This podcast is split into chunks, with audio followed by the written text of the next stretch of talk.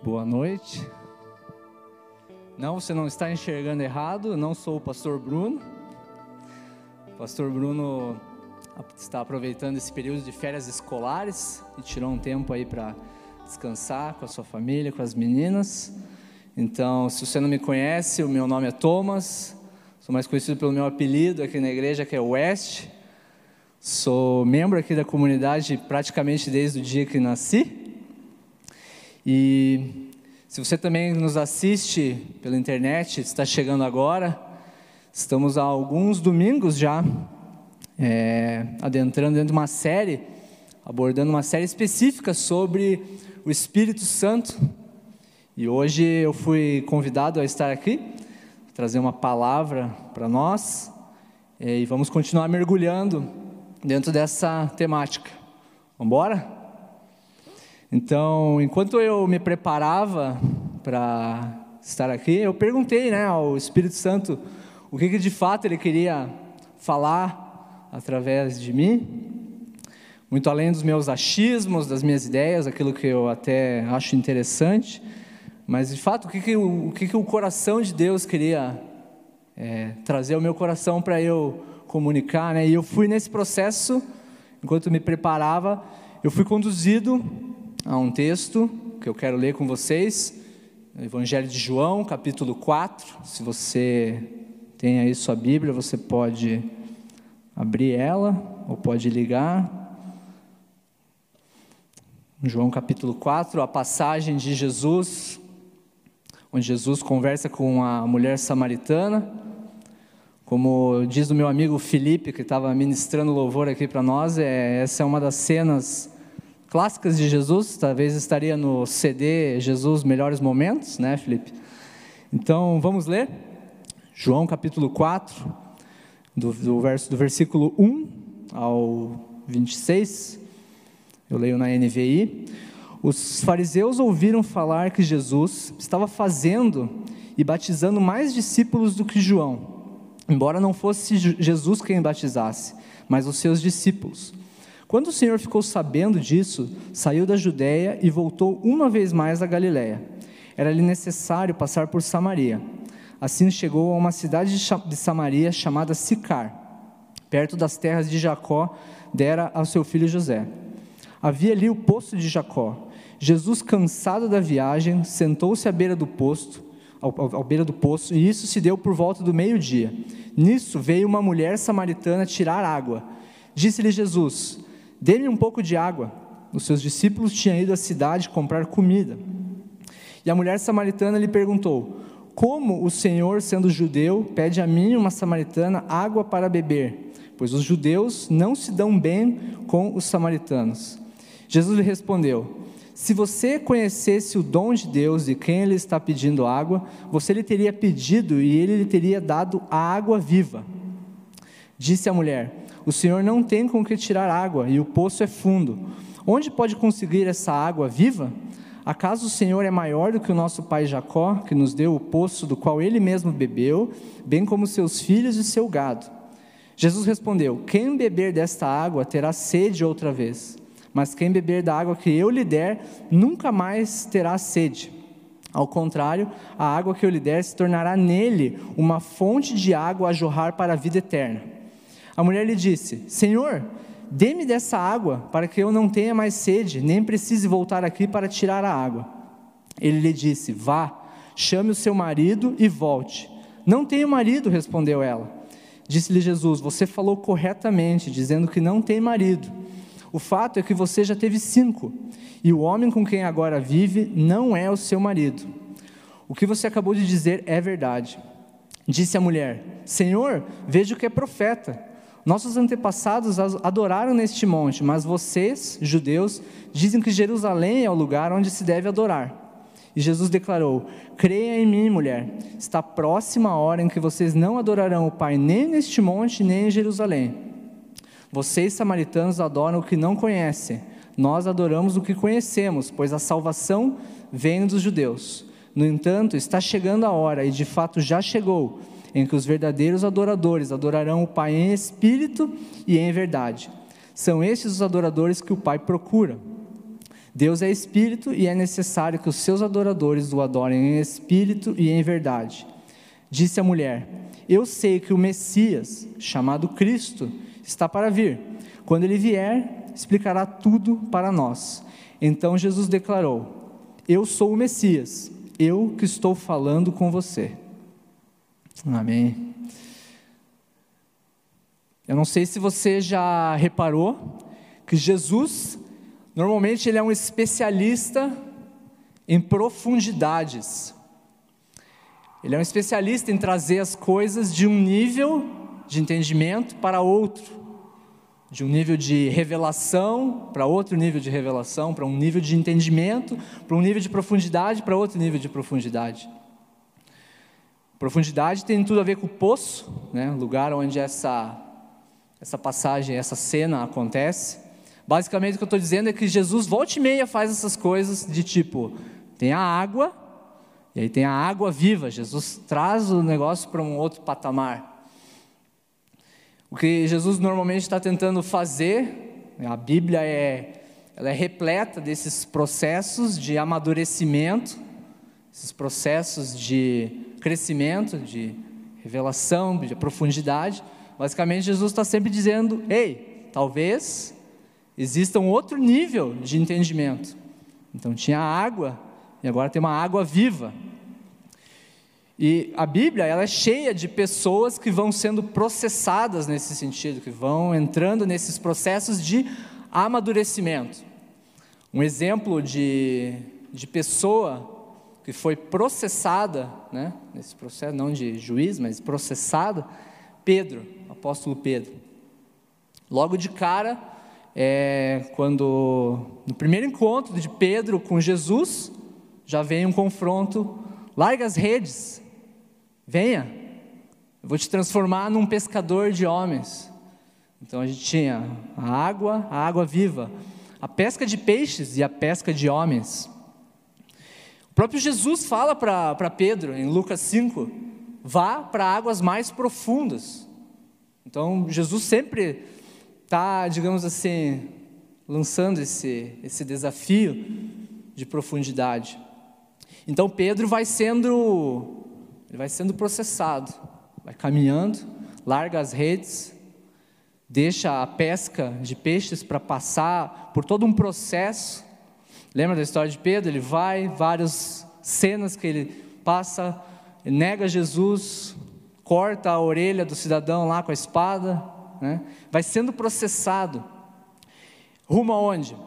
Rumo a Atos 2, Pentecostes. Quando Pedro, de fato, em Pentecostes, agora cheio do Espírito, ele está começando a se tornar aquilo que antes Jesus tinha falado para ele. Venha, você vai se tornar um pescador de homens.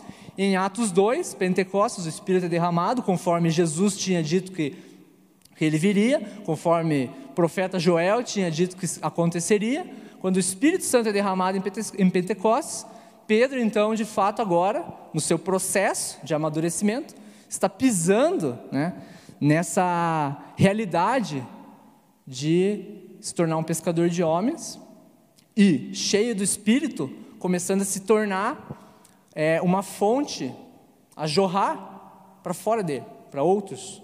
Inclusive, em Atos 2, a gente vê que a pregação de Pedro resulta o quê? em 3 mil conversões. Né? Um outro exemplo de profundidade de Jesus, a própria palavra de Jesus em João 6, 27.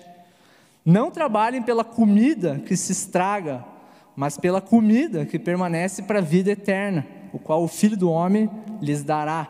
Então era a água, a água da vida, água viva. Pesca de peixes, pesca de homens. A comida, a comida eterna. Vocês veem que eu, tô, eu escolhi esse lado aqui para ser as, as coisas. Né? Então, olha só que interessante, de novo, níveis de comida. É, e para mim começa até um, ficar um pouco claro o porquê que, porquê que Deus usa tantas vezes é, esse lance com comida, com água, com sede, com fome, na verdade, comer na Bíblia tem muito é, é mais do que encher a pança, tem a ver com aliança. Porque na verdade eu entendo que quando Deus está usando esses exemplos, que são muito próximos a nós, todos nós temos, todos nós temos que nos alimentar todos os dias, certo? Na verdade, ele está querendo expressar a intenção do nível de relacionamento que ele quer ter com a gente. Então, comer, muito mais do que encher a pança, quando você ingere algo, você digere isso, e isso se mistura no seu estômago e se espalha por todas as células do corpo. No final, você, além daquilo que você descarta, né? Todo exemplo tem suas limitações, né? Mas além daquilo que você descarta, é, no final há uma unidade entre aquilo que você comeu, ingeriu, digeriu, se misturou e se espalhou. Jesus fala disso. Todo que come a minha carne e bebe o meu sangue permanece em mim e eu nele. Então, uma expressão do nível de relacionamento que Deus quer ter com a gente. Esse, é esse, esse nível de profundidade que Jesus normalmente confronta para esse relacionamento, para esse nível. E a prova de que Jesus está nessa cena com a mulher samaritana, é, querendo chegar a um lugar realmente mais profundo. A prova disso é quando ele fala sobre os cinco maridos da mulher. Se a gente pensar bem né, nessa, nessa conversa que a gente acabou de ler, nessa, nessa passagem, poderia até parecer meio uma, uma conversa meio sem lógica. Ele vem, pede água, mas não tem. Daí fala que vai dar água, mas ele não consegue nem pegar a água, porque está pedindo água, e agora eu vou dar água, e daí daqui a dois minutos estou falando de maridos, e. Mas não é uma conversa sem lógica, eu vejo que é uma conversa precisa cirúrgica, milimétrica de Jesus, porque na verdade o que ele está fazendo? Ele está falando da profundidade dessa água viva e ele está, na verdade, também chegando agora. Falando dos maridos dela, ele está chegando no lugar, no coração dela, onde habita essa profundidade. Falando algo dela que só ela e Deus sabiam o anseio dela nesses casamentos, nesses maridos, né?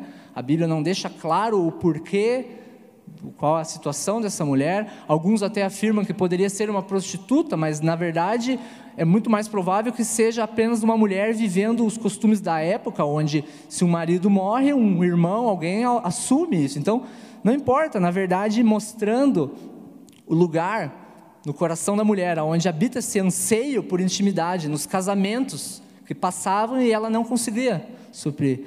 Jesus está falando da sede, e agora ele está mostrando o, loca o local da sede no coração dela. Se eu pudesse, talvez, contar essa cena, sem ter que ler, né? Eu falaria que Jesus mostrou para ela que aquela busca por intimidade por relacionamento que ela estava buscando nos seus casamentos, nos seus maridos, e que não estava sendo saciada, era esse mesmo lugar que, que se encontra uma, uma sede que não poderia ser saciada com aquela água normal que ele falou, da água do poço. Né? Então existe em nós uma sede, uma fome, que aponta para a necessidade de relacionamento com Deus. E eu gosto, amo quando a própria Bíblia vai se explicando ela mesma, né? Jesus chega e diz, né, em João 7, versículo 37 a 39, ele fala: Se alguém tem sede, venha a mim e beba. Quem crer em mim, como diz a Escritura, do seu interior fluirão rios de água viva. Ele estava se referindo ao Espírito, que mais tarde receberiam os que nele crescem. Até então, o Espírito ainda não tinha sido dado, pois Jesus ainda não fora glorificado. Então, a, a realidade da água viva, ela se trata do ministério do Espírito Santo, que o próprio Jesus prometeu para nós. Lembra de que eu estava falando de Pedro, né? Do seu processo de amadurecimento, que começa naquele primeiro encontro. Larga suas redes, venha, eu tenho algo mais profundo para você. Você vai se tornar um pescador de homens. E em Atos 2, na verdade, a gente pode ver no discurso de Pedro, quando agora ele está ali discursando, é possível perceber essa noção completa que ele tinha, que eles tinham na igreja primitiva. Quando ele finalmente está pisando nessa realidade das águas mais profundas que Jesus desafiou ele, a gente percebe que em Atos 2, versículo 38, olha o discurso que Pedro fala. Ele é, se ergue, fala para eles e eles falam: Meu Deus, gente, meu Deus não, não, mas eles falam: A gente matou Jesus, o que vamos fazer agora com esse Jesus que a gente matou? E ele fala: Arrependam-se, cada um de vocês, seja batizado e sejam batizados em nome de Jesus Cristo para perdão dos seus pecados e receberão o dom do Espírito Santo. Então, três elementos nesse discurso de Pedro em Atos 2 que é, apontam para essa visão completa rumo ao quê? A essa realidade de nós nos tornarmos templo do Espírito Santo. Arrependimento, que é algo que a Bíblia fala que é um, o processo de, de convencimento do pecado, algo que o próprio Espírito Santo é responsável. João 16 fala sobre isso, quando ele vier, convencerá o mundo do pecado. Batismo em nome de Jesus, a salvação, o processo de ser salvo, de receber perdão dos pecados. E então, o terceiro elemento ali, recebimento do dom do Espírito Santo que aponta para esse processo que até Paulo vai falar depois em Gálatas. Se vivemos pelo Espírito, então também andemos pelo Espírito.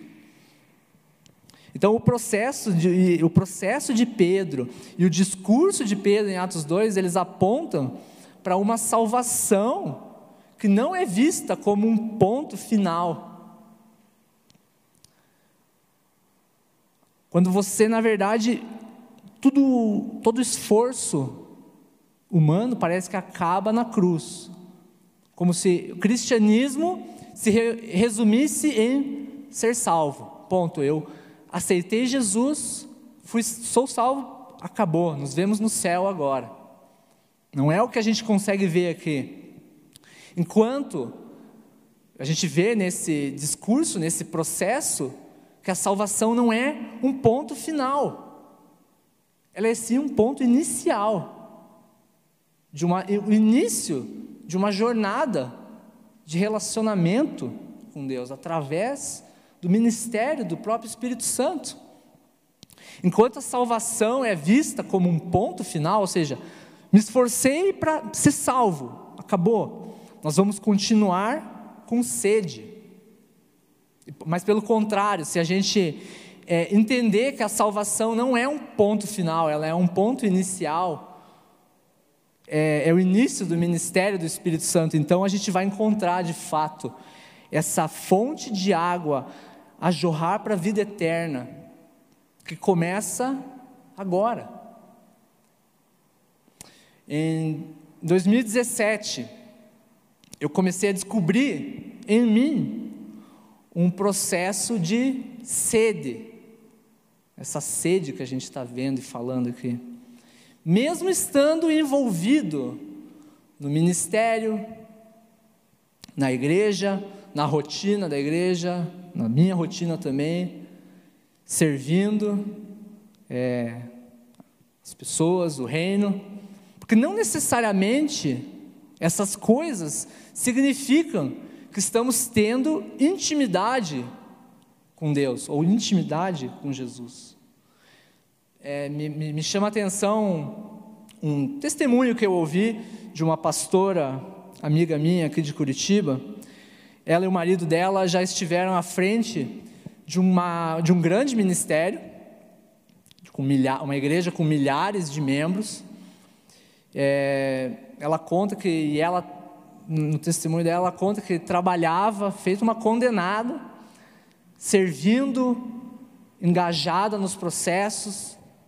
Ela, se não me engano, na época ela falou que nessa época, ela chegou a liderar 250 pequenos grupos. Imagine, faça as contas. Um pequeno grupo tem quantas? Cinco pessoas normalmente para mais. Imagine quantas pessoas não, é, não, não tinha, quanto trabalho.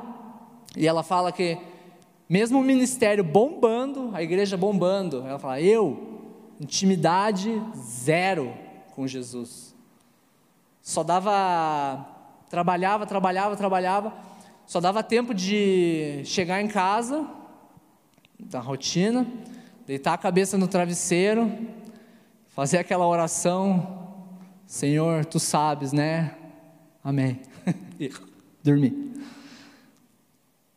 Não necessariamente é, a nossa ação significa que estamos tendo relação com Deus.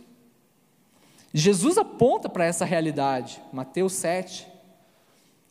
Jesus mesmo falando: vocês vão falar, não expulsamos demônio em seu nome, não profetizamos, não fizemos milagres em seu nome, Jesus. E ele vai dizer: eu nunca os conheci. O profeta Jeremias também, Jeremias 2, 13. Já profetizava, ou seja, o que, que o profeta fazia? Trazia o coração de Deus para a terra. E ele fala: O meu povo cometeu dois crimes. Eles me abandonaram a mim, a fonte de água viva, e cavaram as suas próprias cisternas, cisternas rachadas que não retêm água. Então, em 2017, eu comecei a descobrir que eu estava envolvido na ação, mas não necessariamente na relação com Jesus. E aí, meu, veio uma crise de fé. Não assim uma crise de fé não de no estilo ateísta, sabe, do tipo, ah, abandonei. Não. Muito mais com a ver com a identidade mesmo.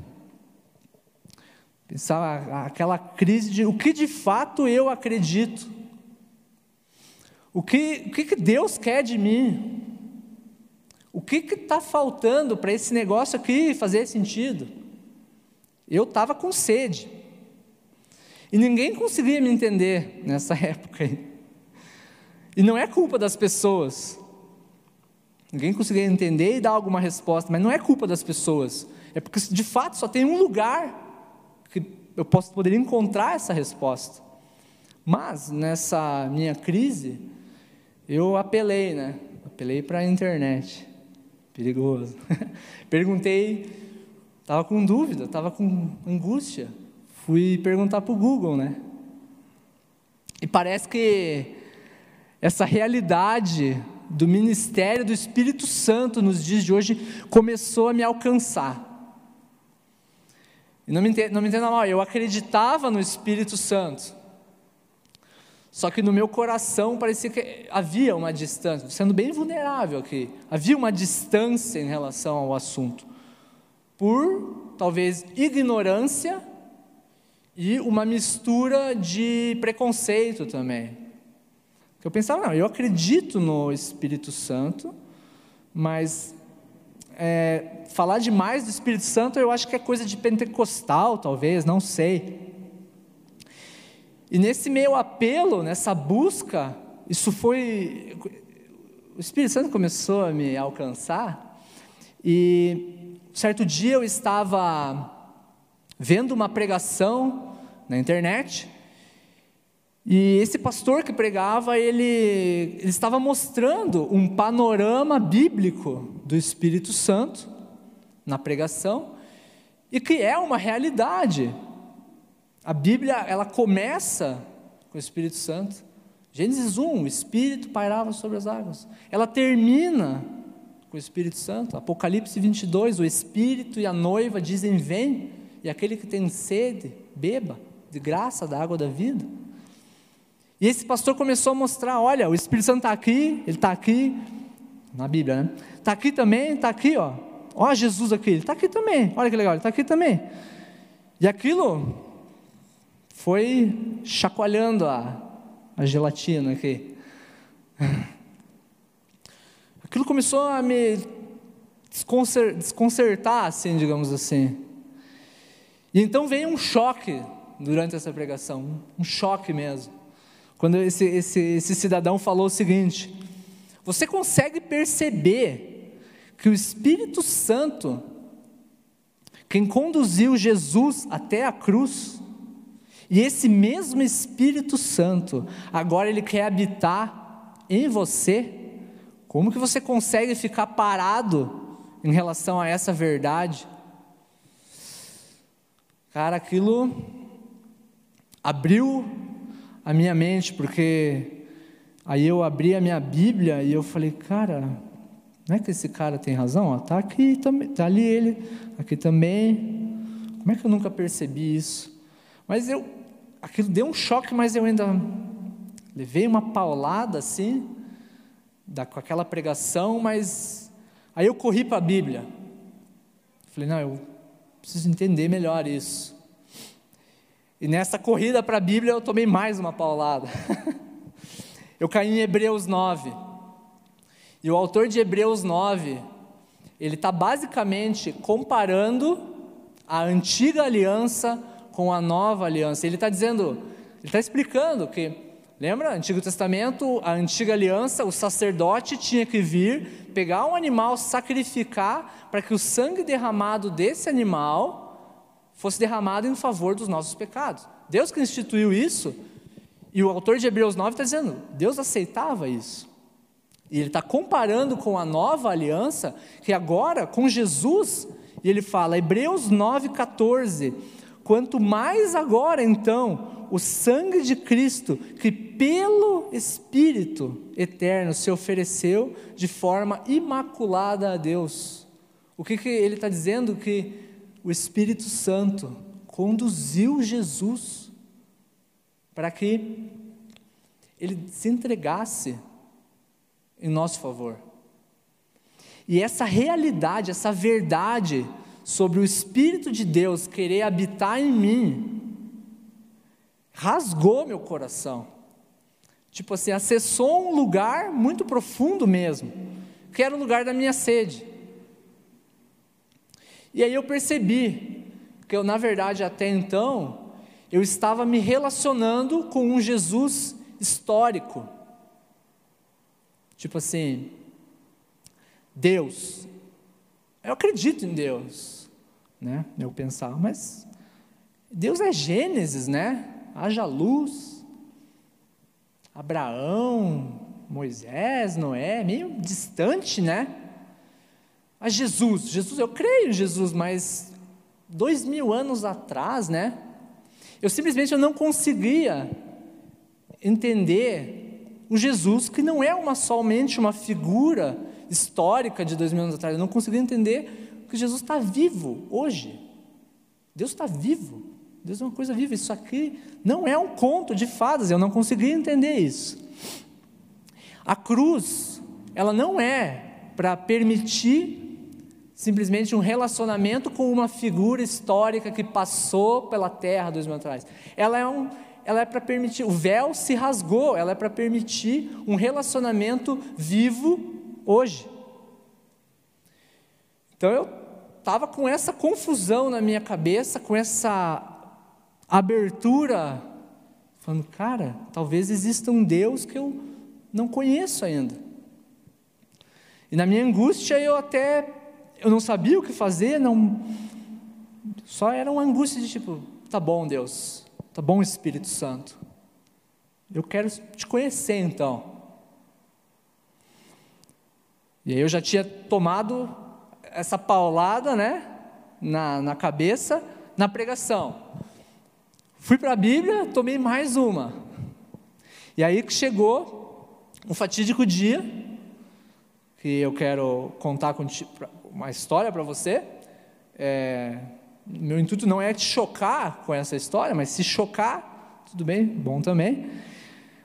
Eu vim aqui num sábado à noite, na Redentor, e eu vim com o objetivo, a gente se reuniu ali, naquela salinha do lado do bebedouro, que vocês conhecem ali. A gente veio se reunir, umas 10 pessoas. O nosso objetivo era fazer um evangelismo aqui nos arredores, nos arredores da igreja. Sábado à noite, coisa de maluco. Não tem problema, nós é maluco mesmo. E eu vi. E com as boas intenções, E aí a gente decidiu, vamos ter um tempo de, de oração? Vamos, vamos ter um tempo de oração, de comunhão, de conversar, de adorar o Senhor, vamos.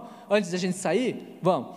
E aí, nesse processo, a gente estava ali e uma menina, ela sugeriu, ela deu uma sugestão. Ela sugeriu: que tal se a gente, em vez de sair nesse evangelismo na louca, a gente orar, pedindo para que o Espírito Santo nos revele, nos mostre quem a gente, o que a gente deve fazer, quem a gente deve alcançar. Eu falei, tá bom. Pensei, não, acho que ela está só falando no modo de dizer, né? Para a gente orar e sair meio assim, meio aleluiado assim no negócio. E... Não, ela falou, não, tô falando, é, a gente vai orar e a gente vai esperar que ele vai, ele vai nos, vai nos, vai, vai nos falar. Eu falei, nossa, como assim ele fala? Ele vai falar? Deus fala? Eu já estava esperando né, uma voz, West, evangeliza. E aí a gente começou nesse processo ali, orar, adorar o Senhor. Muito sincero, assim, ninguém, sabe? E eu com essa confusão, dando, tá bom, vamos ver. Pode ser que eu já estou meio desconcertado com esse negócio do Espírito Santo.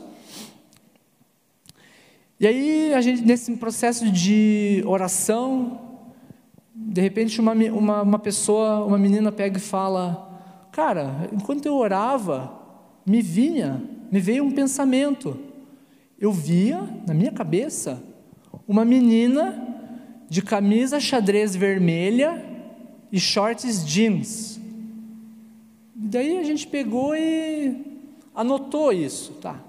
Eu falei, vixe, estou meio dos doidos hoje aqui. Pensei, que enrascada que eu me meti. E a gente continuou, e mais coisas começaram a surgir. Aí que veio o momento que eu pensei, eu vi que eu estava mesmo enrascado. Quando um amigo meu chegou atrasado, e ele não tinha visto, ele, não, ele não tinha visto nada, a gente não falou para ele, ó, aconteceu isso aqui, a gente só explicou para ele, ó, a gente está fazendo isso, essa é a ideia. Ele, ah, tá bom. Entrou ali, a gente continuou orando, buscando esse discernimento, orando bem assim, Espírito Santo nos mostra. E esse meu amigo chegou atrasado, não tinha visto nada, ele simplesmente fala: Cara, eu, parece que na minha cabeça eu vi uma menina de camisa xadrez vermelha e shorts jeans. Eu falei: Tá amarrado, em nome de Jesus. não, peraí. Falei: Ixi, a casa caiu mesmo. Meus amigos, nessa noite a gente saiu aqui aos arredores da Redentora, aqui, tudo que o Espírito Santo tinha nos falado ao nosso coração aconteceu.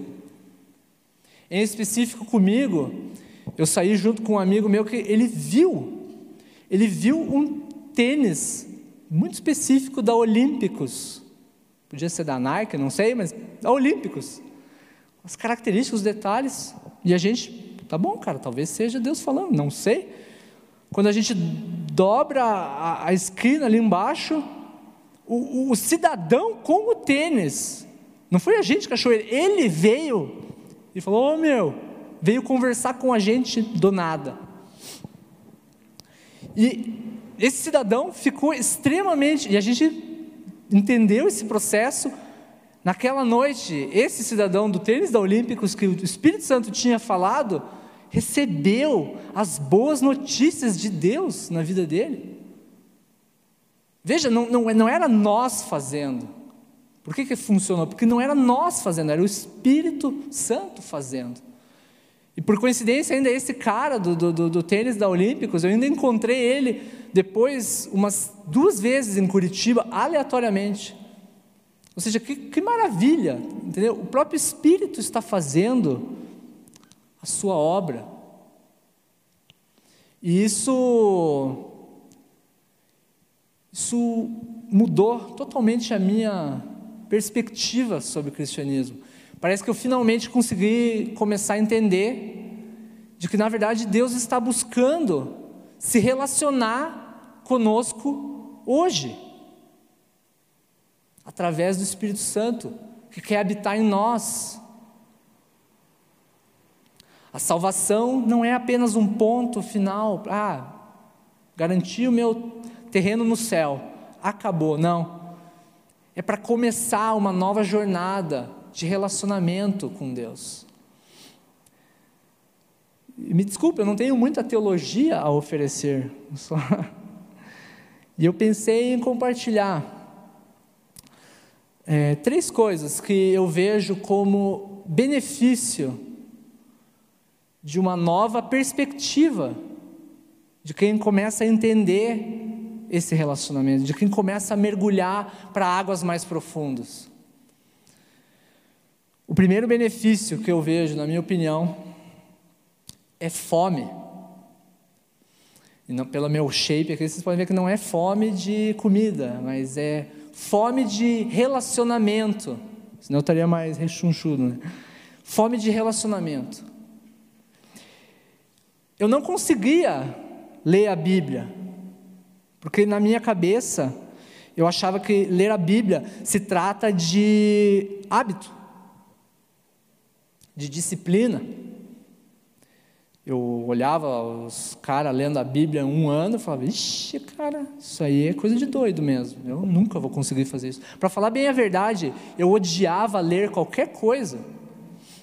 Eu fui fazer o. Quando teve, tem que fazer vestibular, né? Tem que ler os 10 livros lá da, da prova, né? 10 livros, vou ler 10 livros. Li os resumos só, entendeu? Não gostava de ler. E eu pensava, então, puxa, não consigo ler também. Eu pensava, quem então, talvez as pessoas que leem a Bíblia são pessoas que têm uma disciplina boa, ou que têm uma, uma digamos assim, uma abertura a ler coisas. E essas são as pessoas. E não me entenda mal, não estou dizendo que é, ter disciplina é ruim. Não, pelo contrário.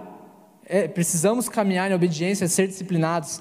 Mas, quando eu comecei a entender que existia um Deus que quer se relacionar comigo, e o Espírito Santo estava aí para fazer isso em mim, ser morada, fazer morada em mim, eu, a dinâmica mudou. Então, naturalmente, é, o processo mudou. Fome por se relacionar. E a Bíblia é o caminho para isso. O próprio Espírito Santo gerou fome, gera fome. O segundo, a segunda benefício que eu, eu vejo é santidade, processos de santidade. O problema da santidade é que se ela, a salvação ela é vista como apenas um ponto final, então santidade se torna o esforço que eu faço para não perder a salvação. E aí, se é o esforço do meu próprio braço, eu nunca vou conseguir. Então, na verdade, todos nós temos as, aquelas caixinhas, as caixinhas que fedem, né? Você tem a caixinha que fede? Eu tenho, todo mundo tem. Caixinhas que é melhor deixar quieto, porque ali a gente guarda as áreas da nossa vida, os nossos pecados ocultos que estão enraizados, os pecados pet, de estimação, que é melhor deixar na caixinha que fede, porque se abrir, vai feder. E é interessante que a Bíblia mesmo aponta, Romanos 8, de que a carne é inimiga de Deus. Ou seja, o esforço do nosso próprio braço, ele não consegue se submeter à lei de Deus, nem consegue. Romanos 8 fala sobre isso. Mas o Espírito Santo, ele quer conduzir a gente a mexer em tudo. Eu queria fazer aquele negócio, né, que os caras falam, ah, olhe para o irmão do seu lado e fale. Não, mas não vai dar certo, né? Mas pensa comigo, repita comigo na sua cabeça: Espírito Santo, Espírito Santo, Espírito que é santo. Se o Espírito que é santo quer habitar em mim, é óbvio que ele vai me conduzir a processos de santidade. E isso é tanto nas coisas mais enraizadas na nossa vida, nas caixinhas mais fedorentas, mas é no cotidiano, porque também no cotidiano onde a gente é experimentado, a gente é forjado, a gente é testado e vai é, fazendo esse processo de se alimentar, de cada dia se tornar mais parecido com Cristo. Eu lembro que duas semanas atrás eu estava no meu trabalho e eu meu chefe pediu para eu executar alguma coisa lá que envolvia um outro setor e eu fui executar o que o patrãozinho pediu. E só que a pessoa do outro setor não sabia desse processo todo. Eu fui lá, simplesmente fiz o que tinha que fazer. E a pessoa do outro lado não entendeu aquilo de uma forma errada e ficou muito brava. Pô, você. E veio tirar satisfação comigo. Porque ela não sabia de todo o processo. Eu não estava errado, mas ela também não sabia de todo o processo. Veio, veio brigar. E eu, eu não estava errado, mas eu agi errado em relação àquilo, porque em vez de ser um pacificador, eu também é, quis encarar de frente. Falei, não, eu fiz mesmo, e aí? Fui agressivo.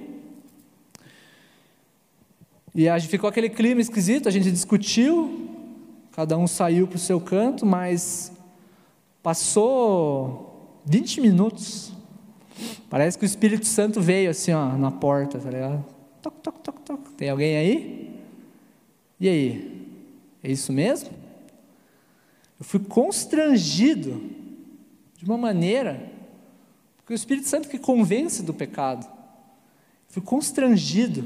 Eu só deu assim, eu falei, tá bom, Espírito Santo, só deu essa, só deu a noção de sair correndo para lá para poder pedir perdão. Cheguei, cara.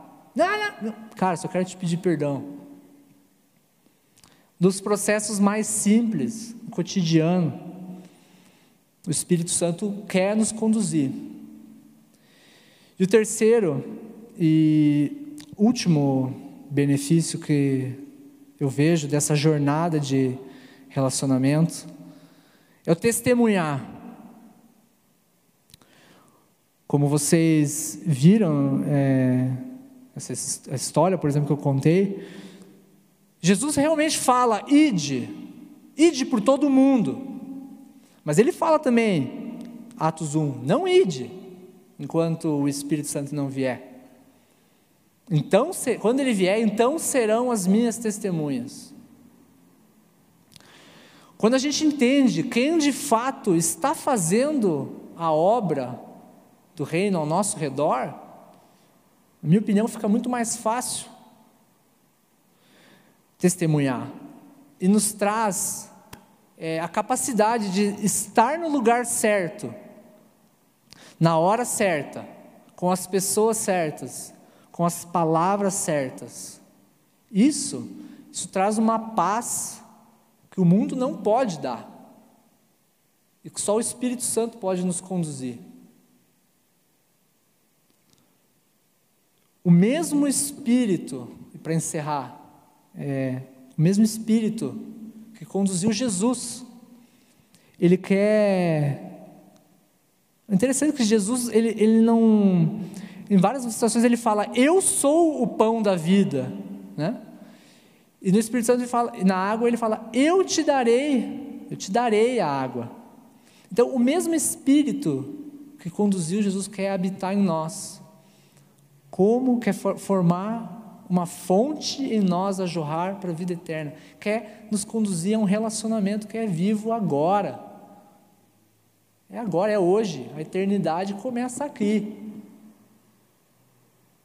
Esse mesmo Espírito quer formar essa fonte a jorrar para a vida eterna, e é promessa de Jesus que Ele nos daria se tivéssemos sede, se assim o pedirmos. Como que a gente vai ficar parado em relação a isso. A gente vai ter ainda ter um tempo de já poder adorar adorar o Senhor ainda com uma, mais uma música. Depois a gente eu quero orar com vocês. Pense nisso. Jesus prometeu que nos daria a água viva. Aquele que tiver sede, pode desfrutar dessa promessa de Jesus.